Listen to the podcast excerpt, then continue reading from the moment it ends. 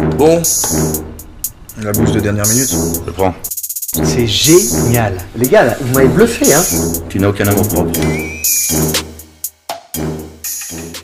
Salut à tous et bienvenue dans cet épisode 4 de Dessin Podcast. Alors, épisode spécial car tout simplement, pour ceux qui regardent la vidéo, vous pouvez voir ma frimousse. Et pour ceux qui écoutent le podcast, ça va être spécial pour moi parce que j'enregistre aussi euh, ma tête en même temps que je vous parle. Donc voilà, c'est quelque chose de nouveau, quelque chose que j'avais envie de tester. Et puis ça me permettra aussi peut-être de montrer euh, quelques petits euh, teasers du podcast sur Instagram ou sur les autres plateformes de réseaux sociaux. Et puis aussi histoire de prendre un peu la confiance puisqu'il faut toujours essayer d'évoluer vers quelque chose de nouveau. Nouveau sur ce podcast, Dessin Podcast, c'est quoi? Dessin Podcast, c'est tout simplement le format audio dédié aux créatifs par un créatif. Je m'appelle Guilain, je suis designer graphique et je vais partager avec toi mon expérience du graphisme, du marketing et de l'entrepreneuriat créatif. Déjà te demander ce dont on va parler, eh bien aujourd'hui on va parler d'image de marque et de consistance. Tout simplement car si toi, de ton côté, tu as l'impression de perdre ton audience dans une multitude de messages, multitude de formes pour envoyer tes messages, que ce soit sous forme de couleur ou même la manière dont tu parles à ton audience, eh bien ce podcast est fait pour toi. Sans plus attendre, rentrons dans le vif du sujet. Le premier point qui me paraît important à t'expliquer, c'est la définition d'une image de marque. Alors, une image de marque est appelée plus communément branding en anglais. Et le meilleur moyen de définir ce que c'est le branding, c'est tout simplement de dire ce que ça n'est pas. Donc premier point, ça n'est pas un logo, ça n'est pas un produit, ça n'est pas non plus une promesse, c'est plutôt l'instinct, le pressentiment et la conviction qu'a un consommateur envers une marque. C'est en gros ce qui va lui faire dire je me souviens de cette marque car trois petits points ou j'ai choisi cette marque car trois petits points. Ça peut être totalement différent pour tous les consommateurs, évidemment, puisque on n'a pas forcément les mêmes sentiments envers une marque. On peut aussi assimiler ça à la réputation d'une marque. C'est la culture d'entreprise de la marque qui va permettre d'établir cette image de marque. Comment établir son image de marque? La plus simple des manières, c'est de te poser la question suivante.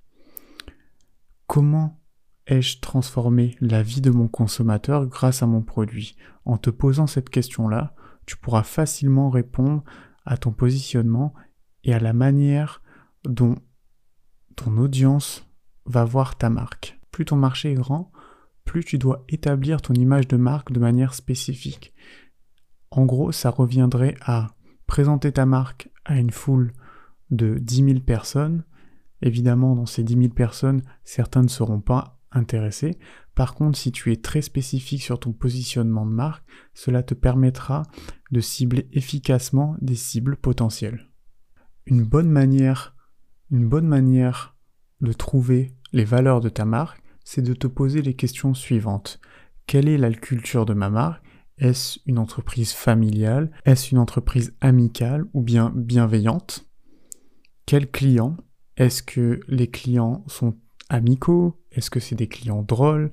Est-ce que c'est des clients qui vont être aventureux pour pouvoir consommer ma marque? Quel ton de voix utiliser ensuite? Est-ce que je dois utiliser un ton de voix charmant? Un ton de voix démodé? Est-ce que je dois personnifier ma voix pour pouvoir toucher un maximum de personnes? Ou alors est-ce que je dois me montrer de manière professionnelle en étant justement l'expert? Troisième point, c'est le bénéfice. Donc quel bénéfice tu vas apporter à ton client. Est-ce que ça va lui faciliter la vie? Est-ce que ça va lui permettre de se relaxer parce que justement tu prends tout à ta charge? Ou est-ce que ça va, par exemple, ça peut être aussi connecter les personnes ou connecter ton client à ta marque?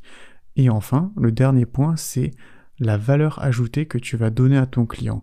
Est-ce que c'est quelque chose d'exclusif? Est-ce que c'est quelque chose sans souci? Est-ce que c'est quelque chose qui est justement pas du tout cher? C'est vraiment à toi de voir ce qui rassemble les gens autour de ton identité. Quand tu as fait cette liste de termes, tu n'as juste qu'à regrouper tous ces termes en catégories. Et ça te permettra justement de nommer chacune des catégories et d'avoir on va dire, deux points clés qui vont te permettre de positionner ta marque. Le troisième point qui me paraît important d'aborder, c'est tout simplement comment être consistant dans ton image de marque. On va volontairement mettre de côté le côté création d'identité, puisque ça, c'est pas forcément le sujet du podcast, et je vais te donner plusieurs points qu'il faudrait que tu respectes pour être consistant. Le premier point, ça va être ne t'éloigne pas de ton style. Évidemment, évidemment, tu vas vouloir que ta marque ressemble à quelque chose d'autre. En faisant ça, tu peux éloigner tes clients. Il faut absolument que tu sois authentique dans ce que tu montres à ton client. C'est ce qu'on va appeler la personnalité de ta marque. Si tu la changes au fur et à mesure parce que tu vois des nouvelles modes ou une nouvelle manière de parler à tes clients, ça va fausser tes clients, ça va les éloigner de toi puisqu'ils auront plus cette consistance vers laquelle ils se rapprochent à chaque fois qu'ils cherchent un type de produit. Le deuxième point que j'aimerais aborder, c'est de ne pas réinventer ta charte graphique. Le deuxième point que j'aimerais aborder, c'est de ne pas réinventer ta charte graphique. Si tu l'as fait une fois de manière efficace, tu n'as pas besoin de tout changer. Les gens se rappellent de toi par rapport à ta couleur, par rapport à la typographie que tu utilises, ça leur permet de t'identifier rapidement et de voir à qui ils ont affaire.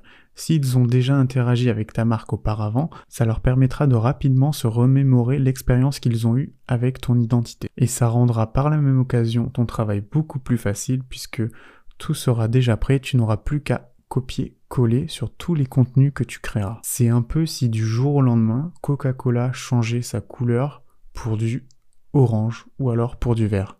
Il sera alors impossible pour le consommateur de se rappeler à qui ils ont eu affaire. Et enfin, comme je te le disais dans le deuxième point, c'est un investissement unique. Si tu fais bien les choses, tu n'auras pas à les refaire.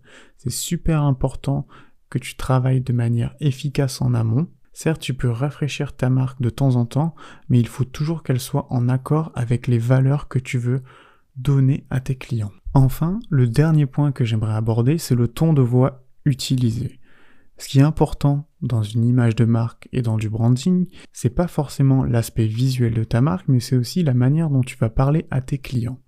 Si par exemple tu utilises un ton familier, il est super important pour toi de rester sur ce ton familier tout au long de ta communication. Si tu as un ton soutenu, c'est exactement la même chose. Je te donne un exemple précis. Si tu as été habitué à parler à ton consommateur en le vous voyant, si du jour au lendemain tu le, te mets à le tutoyer, forcément, il y aura quelque chose qui cloche et du coup ça va les interloquer. Après, ça peut être très bien un effet de style, mais moi je te déconseille, je, je te déconseille de faire ça, sauf si c'est une campagne publicitaire spécifique. Ce qu'il faut que tu comprennes, c'est que quand tu parles à ton client, tu as un point de vue unique sur ton produit. Ce point de vue unique, il faut que tu le gardes parce que c'est ce qui te permettra de te différencier de tes compétiteurs. Voilà, l'épisode est terminé. C'est un épisode super court. C'était Dessin Podcast. Je te remercie de m'avoir écouté. N'hésite pas à me laisser une review sur toutes les plateformes de podcast ainsi que sur YouTube parce que je publie régulièrement les épisodes sur YouTube sous forme de vidéo. Je t'invite aussi à suivre mes aventures sur Instagram. Ça se passe à arrobas-du-bas dessin-du-bas. Dessin s'inscrit D-E-2-S-E-I-N. J'y publie régulièrement des carousels sur le thème du graphisme, du marketing ou encore de l'entrepreneuriat créatif. Allez à plus et à la semaine prochaine.